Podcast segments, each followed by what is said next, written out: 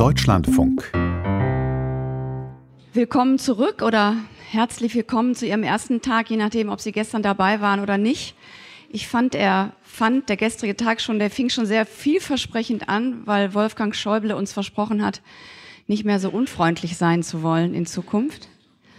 Wir haben gehört, dass es eine Verflüssigung der Repräsentationsgesellschaft gibt. Wir haben den Kümmerer von Vorpommern kennengelernt, Superkühe und Tinder für Streithähne. Es gab also eine Menge Getier gestern. Mal sehen, wie sich das heute entwickelt. Ich weiß nicht, wie lange Sie gebraucht haben gestern Abend, um zu verdauen, was wir an Dichtem erfahren haben gestern. Aber ich wette, im Bundestag ging es länger zu. Und was da passiert ist und welche Konsequenzen das für uns alle hier heute haben wird, das wird jetzt Stefan Detjen erklären, wenn er sich von seinem Smartphone lösen kann. Ja, so sind wir. Ähm, ich wollte nur ganz kurz erklären, was hier jetzt hier in dem Haus heute passiert, weil das sozusagen auch mit zur Mechanik dieses Betriebes und eigentlich zu diesem Saal gehört. Wenn Sie äh, Nachrichten gehört haben oder zufällig Deutschlandfunk gehört haben heute Morgen, dann haben Sie gehört, was in der Nacht im Bundestag passiert ist, die Bereinigungssitzung des Haushaltsausschusses. Das geht so vonstatten, dass die, der Haushaltsausschuss des Bundestages den vom, von der Bundesregierung vorgelegten äh, Haushaltsentwurf genehmigen muss. Dazu werden alle Haushaltstitel einzeln aufgerufen und die zuständigen Minister müssen in den Haushaltsausschuss kommen.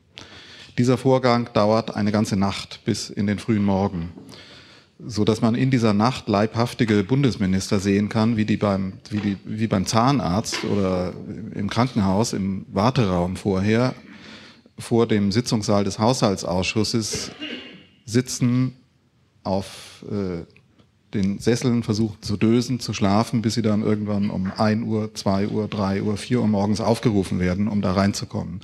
Dann wird verhandelt und dann entstehen diese berühmten Last-Minute-Deals, wo dann nochmal einzelne Projekte auf Wunsch von Abgeordneten und Fraktionen nochmal 50.000, 100.000 Euro kriegen. In diesem Jahr der Friedhof der Märzgefallenen in Berlin, äh, ähm, das Jazz-Festival in Mörs, äh, die Pina Baustiftung in Wuppertal. Und dann gehen die nach Hause, duschen sich und kommen hierher und sitzen normalerweise hier. Und ähm, es ist zum ersten Mal, glaube ich, in der Geschichte der Bundespressekonferenz, dass wir, um die Konferenz hier fortsetzen zu können, gesagt haben, wir machen das nicht hier, sondern die sind unten.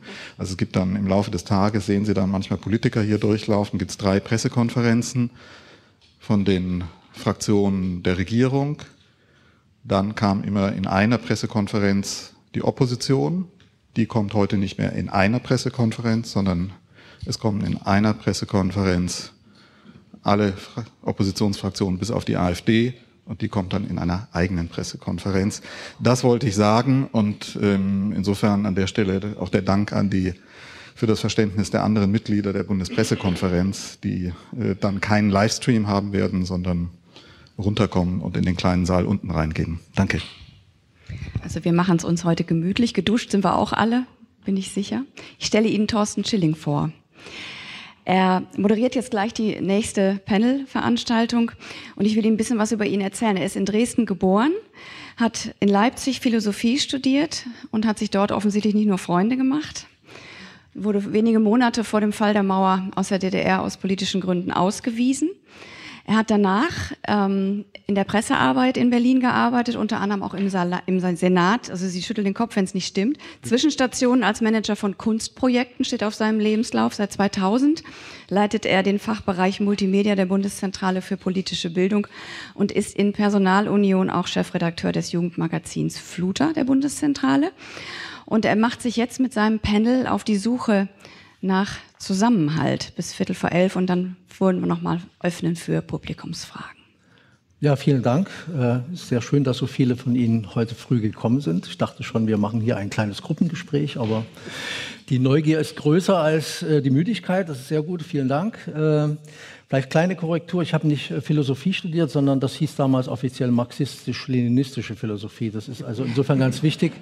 Ich verstecke das auch nicht mehr im Lebenslauf. Wenn Sie das hier sich aufmerksam durchsehen, äh, sind ja einige Lebensläufe mit äh, komplexen Entwicklungen äh, da. Und das ist, finde ich, auch wichtig, dass man äh, dazu steht. Und äh, also ich habe dann, um das abzuschließen, als ich die, Tasche, die Faust in der Tasche hatte bei der Lenin-Lektüre. Äh, äh, ein halbes Jahr vor dem Ganzen habe ich das abgebrochen und äh, damit ein Verfahren äh, gegen alle möglichen Leute ausgelöst. Also so war das früher und das ist aber weit vor der ganzen Geschichte. Heute geht es um Zusammenhalt. Äh, lassen Sie mich paar äh, Gedanken vorher sagen, dann stelle ich die einzelnen Kolleginnen und Kollegen vor, die hier sitzen. Also Deutschland ist im Moment in der Hochkonjunktur. Wir haben äh, 44,8 Millionen Erwerbstätige. Ist ja immer auch ein, ein Signum, äh, wie viele Leute sind in Arbeit. Die Deutschen äh, oder dieses Land definiert sich ja sehr viel über Arbeit. Also es sind, glaube ich, so viel wie noch nie. Äh, 1991, kurz nach der Wende, waren das 38,7 Millionen. Also das sind ein paar Millionen Leute mehr in Arbeit. Wir haben 2,5 Millionen Arbeitslose in Deutschland. Das ist, glaube ich, auch so viel, äh, so wenig wie äh, seit 1989 nicht mehr. Also in Gesamtdeutschland. Äh, die sehr viele Länder, aber auch der Bund äh, hat ausgeglichenen Haushalt, sogar äh, Überschüsse. Selbst das notorisch klamme Land Berlin hatte im letzten Jahr einen Überschuss von 5 Millionen. Davon kamen allerdings vier, äh, 5 Milliarden, äh, soweit ich das richtig gelesen habe. Korrigieren Sie mich, wenn das falsch ist. Von diesen 5 Milliarden kamen allerdings auch 4 Milliarden, aber immerhin eine Milliarde weniger äh, aus dem Länderfinanzausgleich. Vielen Dank auch an Bayern und die anderen Geberländer. Ähm, aber, also das heißt, wir sind in der Hochkonjunktur. Eigentlich könnten wir uns ja heute über Petitessen unterhalten. Gleichzeitig, äh, so, Sie sind ja, viele von Ihnen sind ja nun in, in der Presse tätig, äh, beobachten und äh, beschreiben das ja seit Jahren, Monaten. Es gibt natürlich ein paar Untiefen in der ganzen Situation. Äh, paar Zahlen vielleicht, ich weiß nicht, ob die gestern schon Thema waren, äh, mehr als zwei Millionen Kinder und Jugendliche äh, beziehen Hartz IV. Das heißt, äh, es gibt so unterschiedliche Schätzungen, aber circa 20 Prozent der Minderjährigen sind von Armut bedroht. Also das ist so eine Maximalzahl. Aus den Sozialverbänden kommt dann so eine Zahl von vier Millionen. Also es ist eine Unwucht nach wie vor mitten in der Hochkonjunktur. Ein Drittel der Alleinerziehenden sind von Armut bedroht. Das ist auch so eine Zahl. Wir haben in Deutschland nach wie vor ein, und das seit Jahren ein Stadt-Land-Gefälle. Also der Unterschied zwischen reichen und armen Städten und Gemeinden ist enorm. Gerade auch in der Infrastruktur. Das hat also gar nicht was mit Ost und West zu tun. Im Gegenteil. Ne? Es gibt also Gegenden auch in den westdeutschen Flächenländern, die äh, nur voller strukturellem Sozialneid in die neu aufgebauten, äh, aber äh, von Arbeitslosigkeit immer noch betroffenen Gegenden in Ostdeutschland gucken können. Äh, eine interessante Zahl, die wir beim Fluter im, bei der Ausgabe Land äh, so mal, äh, bek äh, bekommen haben in dem Interview, das wir da geführt haben. in den letzten Jahrzehnten, beginnend glaube ich seit Ende der 70er Jahre, sind, haben 20.000 Dörfer in Deutschland den Gemeindestatus verloren und über 300.000 ehrenamtliche Leute in den Gemeinderäten, Bürgermeister von Dörfern und Gemeinden äh, sind in den letzten Jahrzehnten äh, sozusagen in die kommunalpolitische Wüste geschickt worden, sind also nicht mehr tätig. Und das ist natürlich auch eine Frage, wie die politische Infrastruktur in, in manchen Landkreisen dann organisiert ist. Wir können sich erinnern, in Brandenburg gab es äh, zur sogenannten Gemeindereform erheblichen Widerstand, der die Regierung äh, an den Rand äh, der, äh, der Nichtexistenz geführt hat. Also das heißt, auch da gibt es Unwuchten. Und gleichzeitig haben wir natürlich eine ganze Reihe politischer und kultureller Diskussionen im Land, die mit, äh, in den letzten Monaten und Jahren mit einer zunehmenden Vehemenz, um es ganz vorsichtig zu sagen, aber bis hin zu offener Gewalt Tätigkeit äh, geführt werden. Äh, also die Fragen, also wir haben offenen Rassismus selbst in solchen vermeintlichen äh, Eliteschulen wie dem John F. Kennedy Gymnasium äh, gibt es äh, antisemitische äh, Vorfälle und die entsprechenden, sagen wir mal, sehr defensiven Reaktionsweisen auch der Offiziellen. Wir haben die Demonstrationen rechtsextremer in, in Chemnitz gehabt, etc. pp. Das kennen Sie alles. Also das heißt, da ist eine Menge Vehemenz in der Öffentlichkeit. Äh, und deswegen ist meine erste Frage an alle Panelisten hier, wie schätzen Sie denn den Status quo des Zusammenhalts in Deutschland ein? Ähm, das soll Ihnen Gelegenheit geben, so Ihre zentralen Thesen vielleicht äh, zu präsentieren. Ich würde beginnen äh, mit Alan Posner, Journalist bei der Weltgruppe, auch schon Lehrer gewesen und ich habe gelesen auch Kader einer maoistischen Partei. Das könnten wir dann noch unterhalten, was der Unterschied zwischen Maoismus und Marxismus-Leninismus ist. Äh, aber das wollen wir heute nicht machen. ist der Marxismus-Leninismus. Genau. Habt ihr noch nicht begriffen, aber. Sehen Sie? Also äh, der Zusammenhalt an der Stelle ist auch prekär. Ähm, auf jeden Fall ist, ist er hat mehrere Bücher veröffentlicht äh, und gehört zu den wesentlichen Stimmen, jedenfalls ich als Leser darf das sagen, äh, für mich auch wiedererkennbaren Stimmen äh, äh, der Weltgruppe, die immer wieder auch anregende Positionen geben. Deswegen würde ich ihn bitten, als Journalist und vermeintlicher Generalist hier sein Statement zum Status quo des Zusammenhalts zu geben. Wie viele Stunden habe ich dafür? ja, ich, ich melde mich dann. So soll ja gerecht verteilt sein. Ja, Sie haben ja viele Sachen ähm, ja schon gesagt in Ihrer Anmoderation, aber ähm, ich muss ganz ehrlich sagen, als, und Sie haben es schon als alter 68er, habe ich ein Problem mit dem Begriff gesellschaftlicher Zusammenhalt und Status quo und insbesondere wenn das mhm. als etwas Positives zu bewahrendes äh, hingestellt wird. Vor 50 Jahren weiß ich ja, wie wir durch die Straßen rannten und brüllten, wir sind eine kleine radikale Minderheit und das waren wir auch. Bürger runter vom Balkon ähm, äh, und so weiter und äh, mit VW-Bussen durch die Gegend äh, fuhren, wo es hieß, lachen Sie nicht, Ihre Tochter könnte hier drin stecken. Ähm, und es ist ja im Grunde genommen ja auch alles so gekommen. Da ist ein Wertewandel eingeleitet worden, äh, der, würde ich sagen, gipfelt darin, dass der Bundestag dann die gleichgeschlechtliche Ehe, also ob das der Gipfel ist, aber das ist der vorläufige Höhepunkt, die gleichgeschlechtliche Ehe ähm, äh, legalisiert. Ähm, und ich meine, ich arbeite für einen Verlag, der, sagen wir, 68 nicht gerade zu den Freunden der Bewegung gehört, aber der den Wertewandel ja auch mitmacht. Wir haben ja auch einen Kindergarten für die Mitarbeiterin. Wir gucken ja auch nicht daran, ob jemand auf die Hautfarbe, wir gucken ja nicht da, ob, ob, ob also wir haben selbstverständlich offen schwule Redakteure, die auch das offen bekennen und darüber schreiben. Wir haben selbstverständlich äh, wird ja nicht gefragt, wenn, wenn, wenn ein, ein, eine Kollegin mit ihrem Kind ankommt, ob sie mit dem Kindesvater verheiratet ist. All diese Dinge sind ja auch bei uns ganz selbstverständliche Dinge, die äh, natürlich, da wohl hätte ja Axel Springer Pickel bekommen. Aber was ich sagen will ist, es, wie wichtig ist Zusammenhalt und wie wichtig ist nicht viel mehr Unterschied und Streit hm. und Differenz, die anregt. Wir können natürlich auf all diese Dinge, die Sie aufgeführt haben und einige mehr gucken und sagen, oh, alles fällt auseinander. Das Gefühl habe ich übrigens nicht. Äh, meine Enkelin ist gerade in Kreuzberg eingeschult worden ähm, und da habe ich Integrationsklasse, äh, die Hälfte nicht deutscher Herkunft. Ähm, und es läuft alles wunderbar, es läuft wunderbar. Die machen Yoga. Vorgestern waren sie zu Besuch in der Nationalgalerie. In der Nationalgalerie, erste Klasse. Ja, äh, also, aber davon abgesehen, dass ich gar nicht das Gefühl habe, dass das alles so furchtbar ist, die Differenzen, die wir haben, und die kommen dann zum Schluss, glaube ich, äh, äh, es geht doch darum, Differenz fruchtbar zu machen. Also gucke ich auf die Gesellschaft und sehe, oh Mensch, arm, reich, äh, nicht deutsche Herkunft, deutsche Herkunft, jüdisch, nicht jüdisch, muslimisch, christlich, atheistisch oder sage ich beispielsweise in Bezug auf die Zuwanderung, was können wir für positive Impulse draus nehmen. Das ist natürlich das, was bei der AfD völlig fehlt. Natürlich gibt es Probleme. Die Frage ist, ich gucke auf eine Differenz und sage, okay, das, das irritiert mich auch.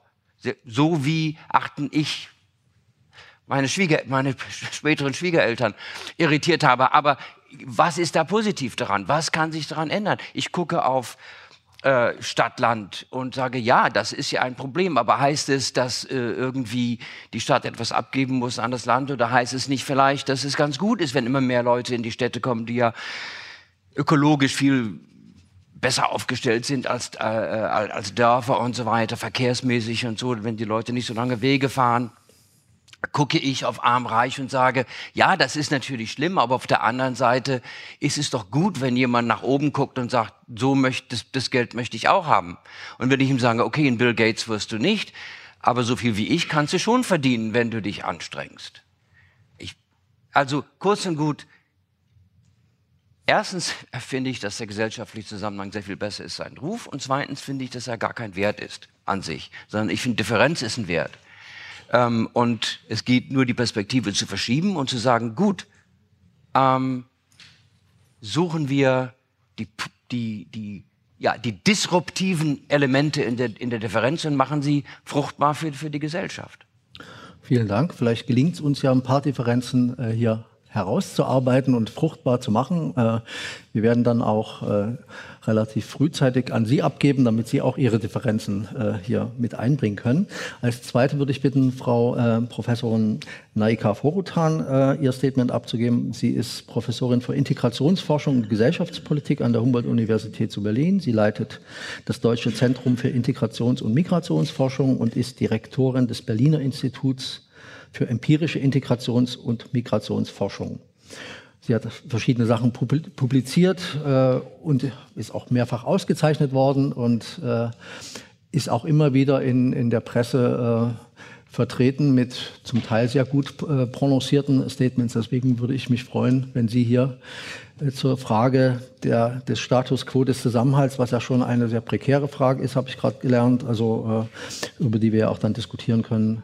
Also wie schätzen Sie die Situation ein? Also zunächst mal kann ich sagen, dass alle die Punkte, die Alain Posener eben gesagt hat, ähm, auch von mir geteilt werden. Aber ähm, also es ist oft so ein Lebensgefühl, das ist ja auch fluide. Ich kann mich da reinversetzen und das alles genauso empfinden und für richtig halten, genauso wie Sie eben eingangs begonnen haben zu sagen, äh, uns geht es so gut wie noch nie. Wir haben eine Hochkonjunkturphase spätestens seit 2008, seitdem sehr viele andere untergegangen sind, sind wir immer weiter äh, ökonomisch stabilisiert worden hier in diesem Land. Und trotzdem haben wir parallel dazu eine wachsende äh, Ungleichheit. Also das ist eben diese Ambivalenz. Es ist so, wie Sie sagen, es ist aber auch genauso auf der anderen Seite, dass wir jetzt neueste Zahlen haben, die uns sagen, 40 Prozent der Bevölkerung, so die letzte Mitte-Studie, zeigen Merkmale in Deutschland eines autoritären Typus. Und nur 30 Prozent kann man als ausdrücklich demokratisch bezeichnen. Und 65 Prozent der Deutschen teilen autoritäre Aggressionen. Jetzt könnte man sagen, okay, das war schon immer so, so sind sie halt die Deutschen. Aber wenn man sich diese Studie ansieht, dann sieht man, dass sich das doch über die Jahrzehnte, in denen diese Ergebnisse durchgeführt haben, werden, verschlechtert hat. Und zwar in den letzten Jahren sogar dramatisch verschlechtert hat. Insofern müssen wir sagen, zu all dem, was Sie sagen, was funktioniert und was im Alltag funktioniert, legt sich so ein Layer obendrauf, der eine zunehmende ähm, Hassgesellschaft derzeit entlarvt.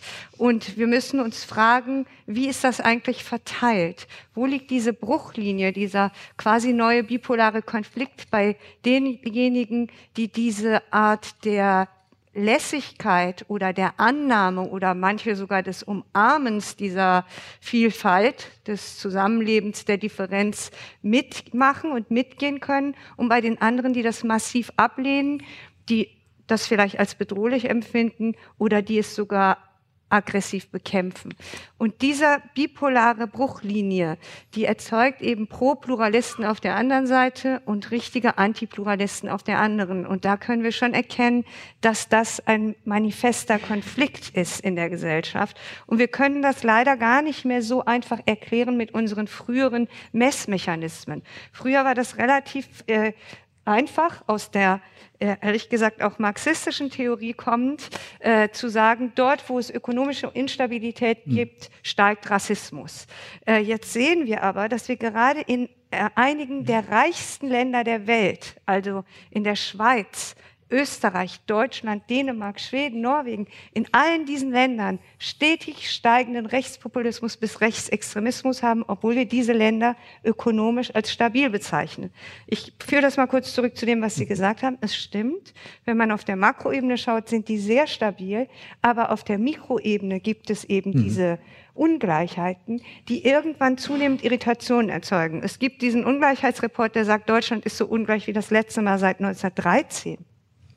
Und Sie haben die Zahlen gesagt. Wenn Sie sagen, 20 Prozent der Jugendlichen sind von Armut betroffen oder ein Drittel, also 30 Prozent der alleinerziehenden Frauen, dann ist das schon etwas, diese Menschen sind ja auch da in der Gesellschaft. Mhm. Äh, in, und interessant wird das Ganze oder die Ambivalenz wird dann nochmal sichtbar, wenn wir uns gerade die Zahlen ansehen bei der AfD und dann wiederum die Irritation aussprechen müssen, dass 50 Prozent derjenigen, mhm. die AfD wählen, über dem Median, also über dem Durchschnitt verdienen Berlin äh, Akademiker sind und äh, auch noch äh, in freiberuflichen, also in Berufen, in denen wir früher immer gedacht haben, zumindest die haben etwas möglicherweise antiautoritäres in sich. Auch da ist diese Irritation, ich glaube, die Kernirritation, die das, was die Frage des Zusammenhalts eben betrifft, äh, auslöst, ist eben die starke Ambivalenz. Mhm, vielen Dank. Um, ähm, last but not least, Professor Andreas Nölke, er ist Professor für Politikwissenschaft an der Goethe-Universität in Frankfurt am Main. Ähm, er hat letztes Jahr ein Buch äh, äh, veröffentlicht, Linkspopulär, äh, ist auch sehr oft in der Presse tätig. Und äh, Herr Nölke, bitte, was ist Ihre Einschätzung der Situation? Ja, also ich weiche von meinen beiden Vorrednern ein wenig ab, aber äh, weil ich das mache, betone ich vielleicht erstmal die, die Gemeinsamkeiten. Äh, zunächst bin ich, äh, genau wie Herr Posner, sehr glücklich über die gesellschaftlichen Fortschritte, die wir in den letzten Jahrzehnten ähm, erreicht haben, in Bezug zum Beispiel auf äh, gleichgeschlechtliche Lebensbeziehungen und, und Ähnliches. Da gibt es keine, keinen Unterschied. Ähm, ich denke, äh, dass ich wie äh, Frau Vorotan mir große Sorgen mache und da war ich so ein bisschen ähm, irritiert, was jetzt sozusagen die, ja, wie viel, wie groß unsere Sorgen sein sollten, weil Sie ja erst gesagt haben, Sie, Sie stimmen mit Herrn Posender äh, da weitgehend überein, aber ich glaube, im Endeffekt haben Sie ja doch ein viel düsteres Bild äh, unserer Gesellschaft gezeichnet. Und ich würde Ihnen da tendenziell äh, zustimmen. Ähm, Herr Schilling hat gesagt, äh, wir leben in einer Hochkonjunktur äh, derzeit.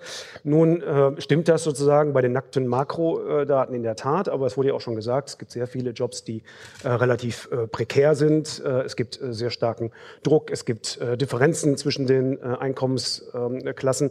Ähm, ob das stabil ist, wird sich zeigen. Deutschland ist extrem exportabhängig. wenn auf den Weltmärkten etwas passiert, kann das auch ganz schnell einbrechen. Also insofern bin ich nicht so positiv über die ökonomische Situation. Herr Schilling hat ja auch schon angesprochen, die, die starken Ungleichheiten, die wir haben in der Gesellschaft, auch zwischen Stadt und Land. Das Komische ist, und das macht mir Sorgen, dass die gesellschaftliche Diskussion, die wir haben im Kern, sich gar nicht im Kern daran orientiert, sondern wir haben eine Diskussion so zwischen denjenigen, die Globalisierung sehr äh, offen gegenüberstellen, sehr weltoffen sind, auf der anderen Seite äh, sozusagen die, äh, diejenigen, die äh, sehr viel Angst haben vor diesen Entwicklungen. Wenn man das irgendwie parteipolitisch festhalten wollte, sind, glaube ich, die Grünen und die AfD die extremen äh, Exponenten in dieser äh, Diskussion. Aber leider ist das nicht die Diskussion, die eigentlich geführt werden müsste, nämlich die Diskussion um die sozialen Ungleichheiten, um die schwierigen Lebensverhältnisse Verhältnisse in, in vielen Ländern. Und das ist etwas, was mir große, große Sorgen ähm, äh, macht. Insofern bin ich natürlich auch ganz anderer Meinung als Herr Posener, was äh, sozusagen Arm und Reich äh, angeht, dass das eine gute Sache ist, wenn es da große Unterschiede gibt. Ich denke, dass diese, ähm, dass diese Einkommensdifferenzen und die extreme Vermögensungleichheit ein großes Problem ist für unsere Gesellschaft. Ähm, wo ich mir aber ganz besonders Sorgen mache, sind, ähm, also ist nicht nur das, der, Auf, der Aufstieg der AfD und ich kann mir gut vorstellen, dass er sich äh, im, im, nächsten Jahr bei den Landtagswahlen in Ostdeutschland nochmal fortsetzen wird. Das andere große Problem sind die Nichtwähler und Wählerinnen. Äh, ungefähr 30 Prozent äh, der Gesellschaft äh, geht äh, überhaupt nicht mehr wählen. Äh, bei manchen Wahlen sind es noch viel mehr. Das wäre jetzt nicht so schlimm, wenn die Nichtwähler, Nichtwählerinnen äh, sozusagen immer das die, dieselben wären und wenn das bunt gemischt wäre. Aber wenn wir genau schauen, äh, konzentriert sich, äh, äh, konzentrieren sich die Nichtwähler und Wählerinnen in bestimmten Stadtvierteln äh, und in bestimmten Einkommensgruppen. Und ich glaube, das ist ähm, ein, ein, größeres Problem. Es gibt einen großen Teil der Gesellschaft, äh, Frau Furuton hat ja auch schon angesprochen, die sozusagen äh, die, die unteren, sagen wir mal, 20 Prozent, die sich wirklich von der Gesellschaft abgewendet haben.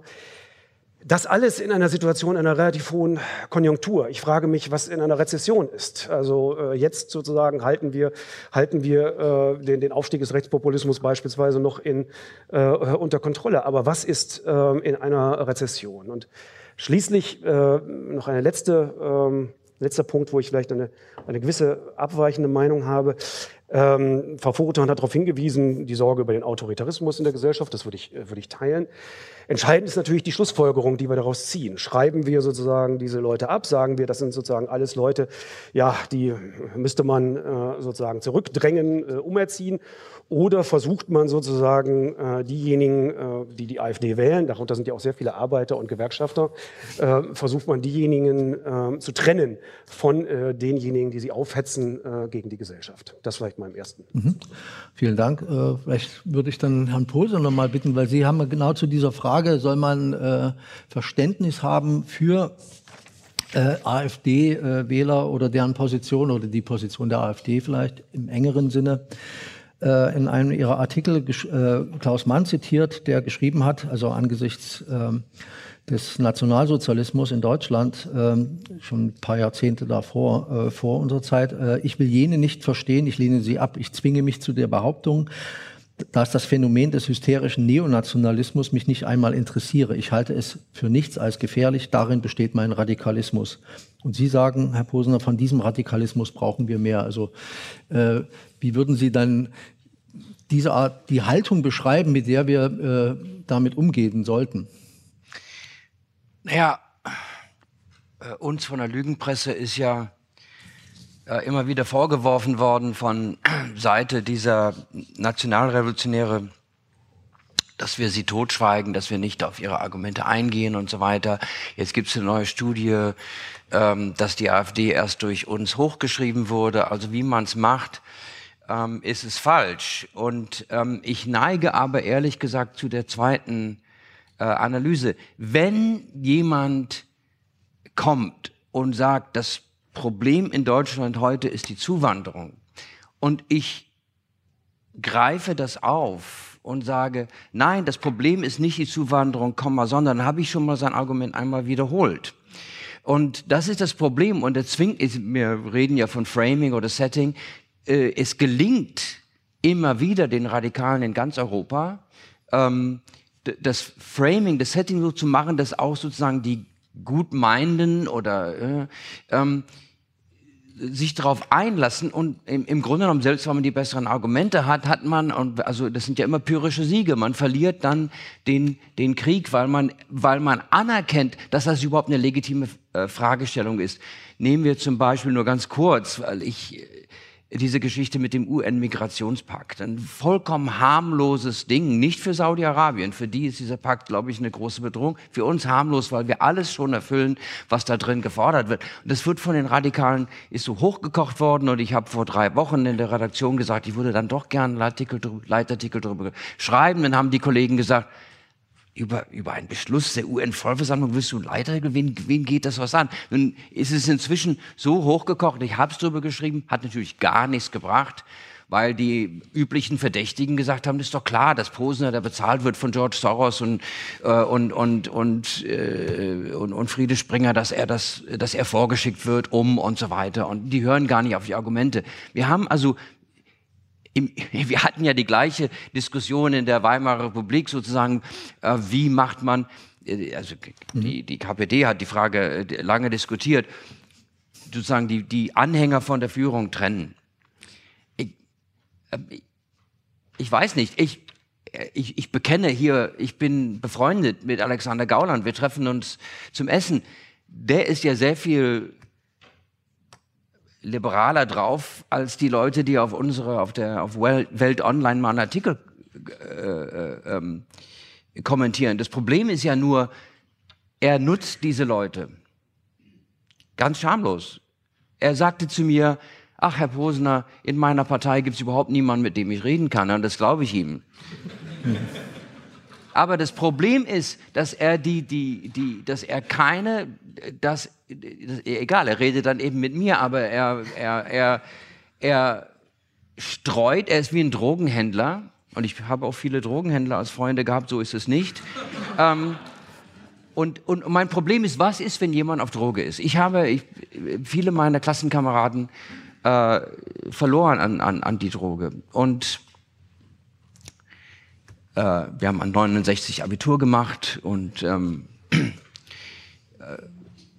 also ich weiß, was Drogen machen, wie die Leute kaputt machen. Und, und diese Ideologie, es gäbe eine globalistische Klasse äh, mit Herrn Soros als heimlicher Stichwortgeber und äh, die, die Regierung verrät uns hier unten. Das ist eine Droge. Dem entspricht gar keine Wirklichkeit. Ja, Davon vollkommen abgesehen, äh, Herr Nölke, dass äh, ich nicht für, ähm, dass ich sehr wohl für Einkommensunterschiede, aber nicht für, für, für große Vermögensunterschiede bin. Herr Piketty, sein Buch über das Kapital im 20. Jahrhundert habe ich ähm, sehr wohlwollend rezensiert und es ist für mich ein Leitfaden bei, dem, bei, äh, bei Gedanken. Ich finde es unanständig, wenn ein Manager nach nur einem Jahr eine Firma zugrunde richten kann, aber es ist ihm wurscht, weil er hat schon so viel Geld, dass er sich faktisch in die herrschende Klasse einkaufen kann. Nein, so nicht. Ähm, das sind aber Dinge, die ja auch unter uns diskutiert werden, auch bei Springer diskutiert werden, dem Flaggschiff des äh, liberalen Kapitalismus. Dazu brauche ich nicht dieses Vokabular, dazu brauche ich nicht die AfD. Und in dem Augenblick, deshalb, also ich will die nicht verstehen, weil was macht man mit jemandem, der auf Droge ist? Der braucht Entzug. Okay. Es, es tut mir leid, es ist so. Mhm. Ähm, leider haben wir heute in Gestalt der, der sozialen Medien, ähm, ein, eine Art Dealer, ein automatisches Dealer, also die, die Leute können sich sofort anschließen und kriegen ihr täglichen Schuss Hass. Da bin ich so. Und Hass ist ein unfassbar belebendes, äh, belebende Geschichte. Es gibt meinem Leben Sinn. Hm. Ja, äh, aber im Grunde genommen muss man das rausreißen. Solange die auf diese Droge sind, weiß ich nicht. Da komme ich mit einem Argument, da sagen sie, Klar sagen sie das. Ja. Frau Vorotan, vielleicht äh, wollte ich Sie bitten, Sie hatten ja auch in dem einen Tagesspiegel-Interview äh, gesagt, dass aus, aus Ihrer Sicht die Situation, Sie waren eher optimistisch äh, jahrelang und äh, schätzen dann äh, die Situation in Deutschland als präfaschistisch ein. Das ist ein sehr hartes Wort.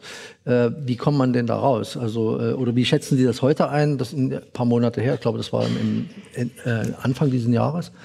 Äh, wie schätzen Sie die Situation heute ein und was wären denn aus Ihrer Sicht ja, äh, Schritte äh, oder was ist zu tun, um äh, sozusagen diese, diese Spaltung oder diese Spannung, die eben dann an Teilen nicht produktiv ist, zu überwinden? Ähm.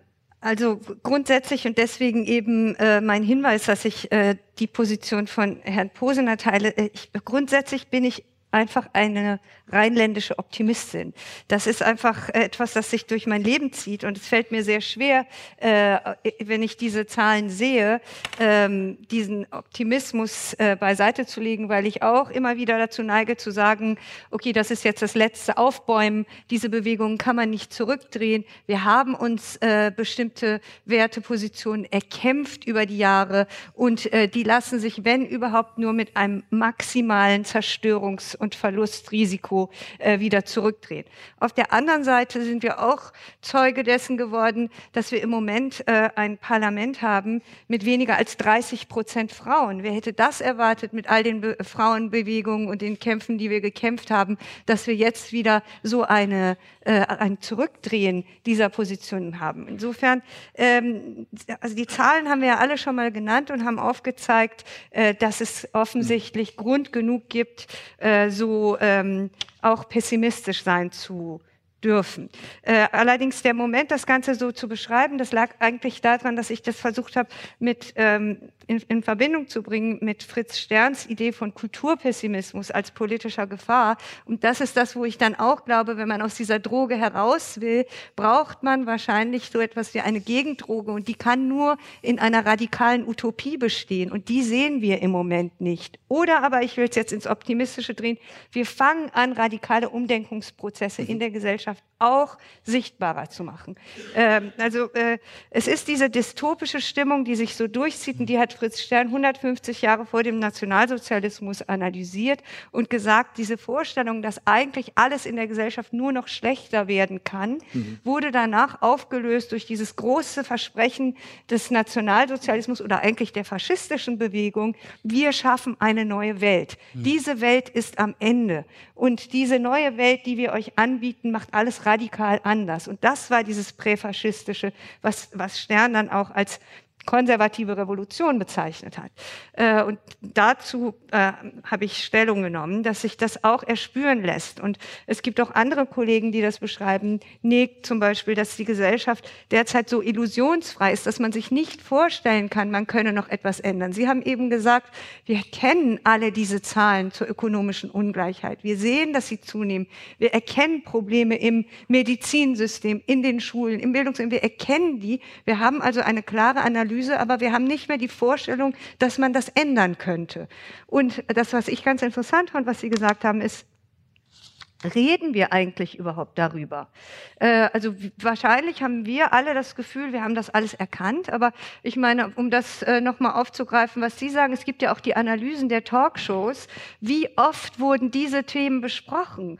Wenn wir da reingehen, können wir sehen, keine Ahnung, ich habe die Zahlen nicht im Kopf, 70 Prozent äh, meinetwegen die Themen Zuwanderung, Migration, Asyl äh, und, äh, und AfD und äh, zwei Prozent Bildung. Äh, fünf Prozent Arbeitslosigkeit, ökonomische Ungleichheit und so weiter. Das heißt, wir, das sind nicht die Themen, über die wir diskutieren. Es gibt diesen Kabarettisten Nico Semsrott, der hat das mal ganz toll gezeigt, indem er die Lösung aller Probleme angeboten hat und dann so drei Stränge aufgemacht hat. Äh, in, wir haben einen Jahrhundertsommer, die Ernten gehen kaputt, die Bauern klagen. Julia Klöckner hat die Lösung. Burka-Verbot. Äh, also äh, äh, insofern ist das, worüber wir die ganze Zeit sprechen, wir sprechen die ganze Zeit eigentlich nur über Migration. Mhm. Ähm, und wir wissen alle, dass so, wenn wir analytisch werden, das wahrscheinlich eine der größten Katastrophen, die uns bevorsteht, im Klimawandel äh, sich weiter artikulieren wird. Aber wir sprechen die ganze Zeit über Migration. Dieser Migrationstopos überlagert so viel, äh, dass es uns eigentlich nicht gelingt, daraus rauszukommen. Sie haben mich gefragt, was sollten wir machen? Äh, ich glaube, dass wir zumindest dieses Migrationsthema wenigstens gleichwertig neben die anderen stellen sollten. Mhm. Und äh, das kann man ehrlich gesagt, wenn man jetzt ganz konkret werden will, äh, ich bin ja eine große Freundin der ähm, Quote grundsätzlich, finde, man kann sich Quoten geben. Man kann erstmal sowas sagen, wie wir machen das, wenn wir Stichproben ziehen. Dann ist irgendwann eine Gruppe gesättigt. Die haben wir genug. Die wollen wir in den Stichproben dann nicht mehr haben. Die sind proportional vertreten. Dann werden die gesperrt. Und vielleicht kann man sich das genauso geben. Also natürlich kann man nicht Themen umgehen. Aber wenn man irgendwann merkt, oh Gott, 75 Prozent meiner Berichterstattung bis Juli war Migration, dann nehme ich doch mal ein bisschen mehr ökonomische Ungleichheit mit auf. Zumindest in mein Programm. Also ich weiß nicht, ob das naiv ist, ich komme ja nicht aus der Medienwelt, aber ich könnte mir vorstellen, dass es auch dafür sehr viele interessierte Zuhörerinnen geben könnte für dieses Thema. Frau Vorotan hat ja. Dank. Sie haben offensichtlich einen Punkt gemacht und Sie haben etwas gestriffen. Da würde ich gerne mal Herrn Nölke bitten, äh, darauf einzugehen. Äh, Sie sagten, äh, langsam beginnt die Gesellschaft, sich radikale äh, neue Positionen äh, auszudenken oder zu, darüber zu debattieren, weil man raus, also das Teile der, der Debatte äh, der Agent, also der Menschen, die die führen, versuchen da rauszukommen aus diesen Routinen des Verkennens oder des sich herunter Diskutierens. Herr Nölke, Sie äh, haben äh, in Ihrem Buch Links populär plädieren Sie ja für einen linken Kommunitarismus. Äh, die wenigsten von uns werden wissen, was überhaupt links ist oder was Kommunitarismus ist. Aber vielleicht können Sie sagen, wo sehen Sie denn Notwendigkeiten, Maßnahmen zu ergreifen, vielleicht auch politische, um sozusagen aus dieser oder auch argumentative, um aus dieser beschriebenen dystopischen Versuchung oder dieser Sucht herauszukommen. Mhm. Ja, genau. Also äh, linker Kommunitarismus, das Links ist wesentlich wichtiger als der Kommunitarismus. Äh, in, insofern bin ich mit Frau Furutan da ganz, äh, ganz einer Meinung. Kommunitarismus ist ein Begriff aus der politischen Philosophie, der sich jetzt in der Politikwissenschaft ähm, äh, so ein bisschen äh, einge gewöhnt hat als eine Bezeichnung, dass man äh, für diejenigen Menschen, die großen Wert legen, für die Schutz ihrer Gemeinschaft. Äh, das kann ja lokale, regionale Gemeinschaft sein. Häufig wird das äh, mit dem Nationalstaat ähm, assoziiert. Und äh, meine Position ist, dass man äh, nicht allen Menschen, die diesen, diese Präferenz haben, also die sagen, der Nationalstaat ist durchaus noch etwas, was sehr hilfreich ist. Wir müssen nicht sozusagen alles äh, zum Beispiel auf die europäische Ebene äh, verlagern, dass man ähm, diese Menschen äh, eine politische Artikulationsmöglichkeit gibt, kombiniert mit links. Denn im Augenblick, muss man ganz ehrlich sagen, sind die natürlich im Wesentlichen, also diejenigen, die, die Wert legen auf, ein, auf den Schutz des Nationalstaats, die sich auch Sorgen Sorgen machen eben äh, über bestimmte Aspekte der Migration, die werden so ein bisschen zwangsweise in Richtung der AfD äh, getrieben. Und ich denke, da wäre es aus meiner Sicht wichtig, dass es auch auf der linken Seite des politischen Spektrums eine Möglichkeit gäbe, äh, sozusagen eine Kombination von äh, eben diesen Sorgen über, über Umverteilung, äh, aber eben auch eine Position, die sagt, der Nationalstaat hat noch lange nicht ausgedient. Es gibt für bestimmte sozioökonomische Gruppen ein Problem mit Zuwanderung. Das sind tendenziell die, die Schwächsten. Im Großen und Ganzen volkswirtschaftlich ist Migration eine eine Sache, die durchaus positiv wirkt, aber es gibt bestimmte Gruppen, die Schwierigkeiten haben. Und ich denke, das wäre auch eine viel konsistentere Position als jene der AfD, die ja eigentlich im Kern eine, eine wirtschaftsliberale äh, Politik ist und deswegen eigentlich gar nicht passt zu diesen Menschen, die sich Sorgen machen um den Schutz ihrer Gemeinschaften, um zunehmende soziale Ungleichheit, die eben die nur ähm, missbraucht. Ich denke aber, dass sozusagen, wenn man als Gegendroge nimmt, diese Konfrontation zwischen weltoffen und, äh, äh, und sozusagen äh, ja, rechtsbraun äh, und so weiter, dass das nicht so gut ähm, äh, funktioniert, weil da lenkt man ab von diesen Verteilungsfragen. Ne? Dann geht es eben genau, wie Sie gesagt haben, immer nur so tendenziell, und es, profitieren die Grünen, was, was ich den Grünen auch, auch, auch gönne, aber ähm, es profitiert auch die AfD aus diesem, äh, von diesem Konflikt und ich denke, wir müssen viel stärker wieder den Links-Rechts-Konflikt ähm, in den Vordergrund stellen und, und und eben weniger über Migration äh, diskutieren. Vielleicht noch ein kleiner Punkt, wo ich mit Frau Furutan nicht ganz äh, einverstanden bin, die Sache mit den Quoten. Also ich denke, das Entscheidende bei diesen Ungleichheitsfragen ist nicht, dass wir uns bestimmte Gruppen äh, heraussuchen, die äh, benachteiligt werden. Und da sind wir uns einig. Frauen werden benachteiligt, äh, Migranten werden benachteiligt und dann sozusagen da äh, uns separat um diese Gruppen kümmern, sondern es wäre eigentlich sinnvoller sozusagen alle, die zum Beispiel weniger benachteiligt, die, die weniger äh, privilegiert sind, die arm sind sozusagen, ganz egal, äh, woher sie kommen, äh, sozusagen zu unterstützen. Äh, das wird mit großer Wahrscheinlichkeit viele Alleinerziehende, äh, Migranten und so weiter helfen. Aber ich würde trotzdem darauf verzichten, da so eine, eine, eine Gruppenpolitik rauszumachen. Herr Posner, Sie notieren die ganze Zeit. Ich denke mal, da kommen auch ein paar Gegenmeinungen von Ihnen. Also einmal, wo wir wahrscheinlich uns einige sind, als Sie glauben. Ich glaube natürlich, dass die Klassenfrage nicht verschwunden ist. All die Punkte, die Frau Vorhutan angesprochen hat und auch einige mehr, sind natürlich auch in ihrer Auswirkung Klassenfragen. Wer leidet unter dem Klimawandel? Natürlich die Armen. Auch in Deutschland werden Bauern zum Beispiel darunter leiden. Ähm, neulich sagte jemand von der Münchner Rück, er rät den Bauern in Brandenburg, sich darauf einzustellen, Olivenbäume anzubauen. Äh, nett für diejenigen von uns, die denken, ach, dann brauche ich mir kein Ferienhaus in Toskana zu kaufen, aber in der Praxis schwierig. Ähm, künstliche Intelligenz, ja, wird natürlich, ja, schon, es wird eher mich nicht treffen, ähm, aber einige so der, der Redakteure, die so Nachrichten schrubben auch. Und natürlich, je weiter unten in der Gesellschaft geht, desto mehr. Klassenfrage. Zuwanderung, natürlich ist die Konkurrenz nicht so sehr um Arbeitsplätze, aber um ähm, Sozialhilfeleistungen da. Und so wenig, wenig, wenn es wenig ist, ähm, dann ist es entsprechend die Konkurrenz stärker. Medizin, natürlich ist die Klassenfrage da und muss angegangen werden. Aber sie kann nicht angegangen werden, indem Communitas, Gemeinschaft, also Leute erfinden immer Fremdwörter, wenn sie nicht sagen wollen, was sie sagen wollen. Volksgemeinschaft, also gegen Kosmopoliten, das hatten wir. Und zwar zweimal in Deutschland. Bei bei den Nazis und bei den Stalinisten. Und das ist nicht die Lösung. Das ist nicht die Lösung. Und gar, wenn man sagt, ach, der Nationalstaat, der hat noch nicht ausgedient, ähm, äh, natürlich hat der Nationalstaat nicht ausgedient. Wir haben in der EU das Prinzip der Subsidiarität. Und das geht auch weiter als der Nationalstaat. Auf der unterstmöglichen Ebene Probleme lösen. Und ich würde sogar sagen, dass die EU das überhaupt erst ermöglicht, dass man unten Sachen löst.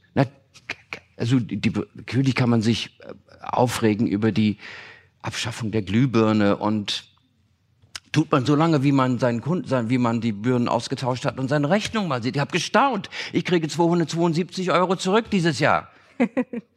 Ich, ich sage, Entschuldigung, äh, äh, E-Primo, ja, ja. Und, äh, und, und, und, äh, äh, also ich meine, ehrlich gesagt, ich, ich finde es wenn wir von, von, von, von Utopien reden. Warum reden wir nicht von einer europäischen Utopie, die natürlich auch dem Bauern äh, in der Uckermark nutzt, wenn er bessere Exportbedingungen hat? Warum ähm, reden wir nicht äh, von, von den Leistungen ähm, der, der EU, die, die, die bedeutet, dass äh, wir sehen doch, was die Briten für ein Problem haben, würde jetzt rausgehen, wo plötzlich Grenzen äh, und Mauern wieder aufgerichtet werden. Warum reden wir nicht mehr davon? Äh, warum geben wir den Leuten, die uns eine nicht vorhandene ein nicht vorhandenes Problem suggerieren, als ob die Abschaffung der Nationalstaaten bevorstünde und das würde den Armen nutzen, äh, schaden. Warum geben wir denen überhaupt Raum? Es stimmt doch gar nicht. Die Sozialpolitik ist laut europäischer Verfassung selbstverständlich Aufgabe der Nationalstaaten. Ja, selbstverständlich. Und also dieser Volksgemeinschaftsideologie. Ich kann das Wort Kommunitarismus ja gar nicht richtig aussprechen. Ich glaube, es ist auch gemeint, dass man das nicht aussprechen soll. Es ist Volksgemeinschaft. Und ich bin immer schon gegen die Volksgemeinschaft gewesen. Frau Vorotan. Ich, ich ja, die müssen nicht klatschen, es ist meine Meinung. Ich würde das auch gerne aufnehmen, weil äh, das ja im Moment leider äh, so ein bisschen die Ausrichtung ist, an der die ähm, Sozialdemokratie versucht, äh, ihre, ihre Identität zu diskutieren. Mhm. Und deswegen finde ich das so wichtig, in diesem Raum äh, darüber nachzudenken, äh, wie, äh, was für eine Plattitüde eigentlich diese Spaltung in Kommunitaristen und Kosmopoliten, so wird es nämlich eigentlich diskutiert. Und die Kosmopoliten werden als die ähm, äh, Jetsetter, Vielflieger, die eigentlich überall zu Hause sein könnten. Dazu gibt es noch ein Buch von Goodhart, das heißt Somewheres versus Anywheres. Und jeder, der das liest, denkt, ah, jetzt habe ich es verstanden, warum die sich eigentlich nicht so mögen, weil die einen sind die vaterlandslosen Gesellen, die können überall und die anderen brauchen Heimat und die müssen wir verstehen. Und äh, im Grunde genommen äh, ist diese Auflösung für mich jedes Mal so, es gibt ganz viele dieser Bücher, wo man dann so einen Aha-Effekt hat. Eines davon war äh, die Männer sind vom Mars und die Frauen sind von der Venus. Also da denkt auch jeder, ach Mensch, jetzt habe ich es verstanden, warum Männer und Frauen sind. äh, und genau so ist das auch so. Ich meine, ich könnte auch hier sitzen und ganz lange darüber sprechen, ähm, äh, über Männer sind Jäger und Sammler. Da würden wahrscheinlich auch viele denken, ah, jetzt habe ich die Erklärung, warum so viele Männer die AfD wählen. Aber das ist am Ende des Tages auch nur eine gefühlte Reduktion, etwas, was dieses Unbehagen, dieses Ertragen der Ambivalenz plötzlich greifbar macht. Und darüber diskutiert derzeit leider die ganze Zeit die SPD. Das ist vielleicht auch eine Tragik, dass man aus diesem Setzkasten, den man da jetzt plötzlich aufgebaut hat, nicht auf auf eine äh, Logik kommt, weil wir müssen mal überlegen, warum.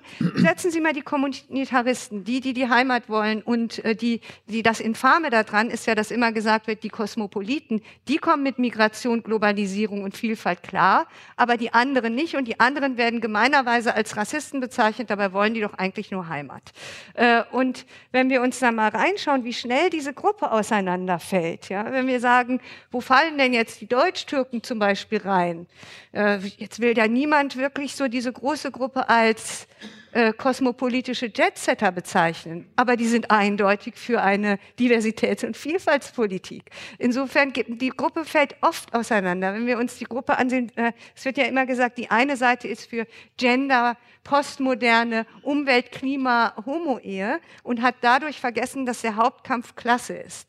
Und jetzt schauen wir uns an und erkennen in dieser Gruppe wieder diese Inkonsistenz, wenn wir ansehen, in welcher sozialen Gruppe, welche soziale Gruppe stellt eigentlich immer noch am meisten Arbeiter, dann sind es die Migranten. Und wenn wir uns fragen, welche soziale Gruppe ist am stärksten von Armut betroffen, haben Sie es eben gesagt, alleinerziehende Frauen. Also genau. ist natürlich die Genderfrage genuin mit der Klassenfrage verbunden. Und die Migrations Frage ebenfalls auch genuin mit der Klassenfrage.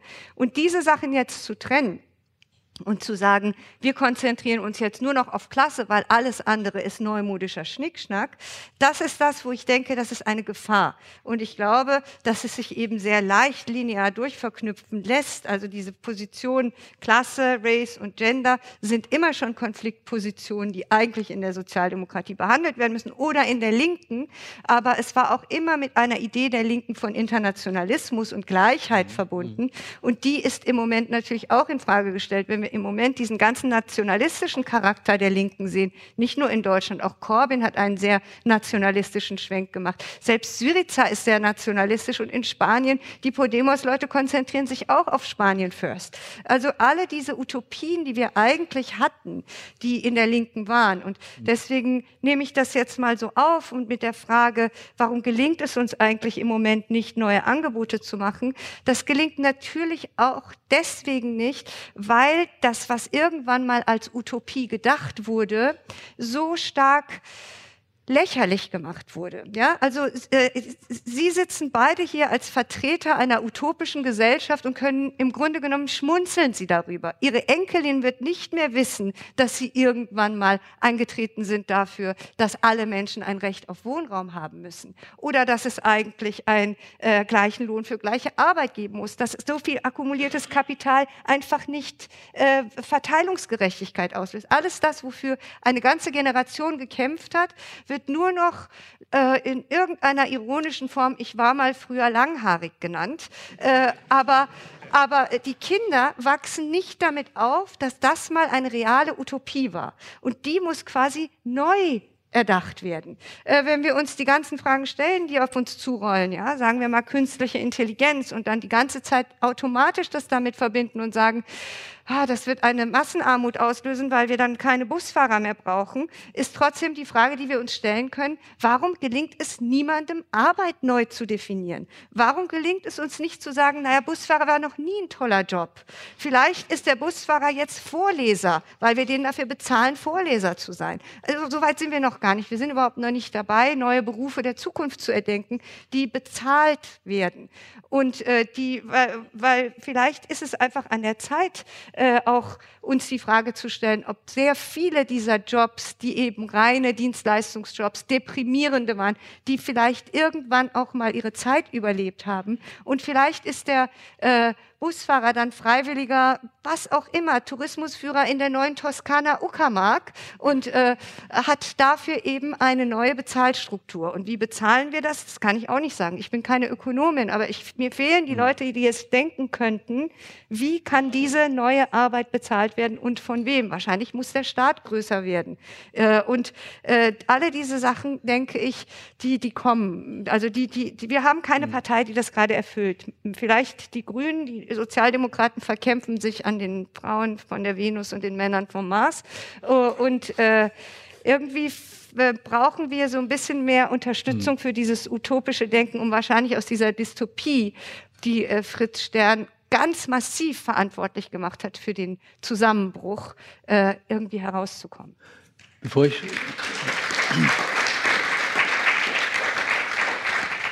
Ich würde gleich noch eine Überleitung äh, als Moderator und Brückenbauer, der Moderator sein soll, ja äh, zu Herrn Nöcke äh, geben. Wollte ich Sie schon mal vorwarnen. Also wenn Sie Fragen, Statements etc. haben, bereiten Sie sich vor. Ich werde dann äh, innerhalb der nächsten Minuten auf Sie zukommen und ich hoffe, dass dann kein Schweigen hier hochkommt. Ja.